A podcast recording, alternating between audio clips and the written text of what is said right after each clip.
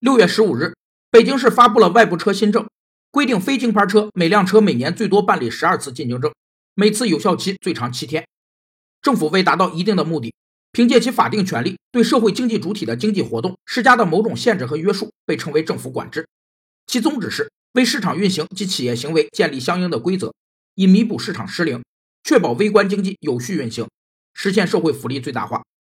政府管制理论也被称为管制经济学，是伴随产业革命的发生而出现的。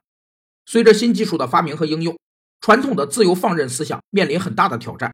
政府在经济中的作用逐渐凸显。新古典经济学的代表人物马歇尔提出了外部效应思想，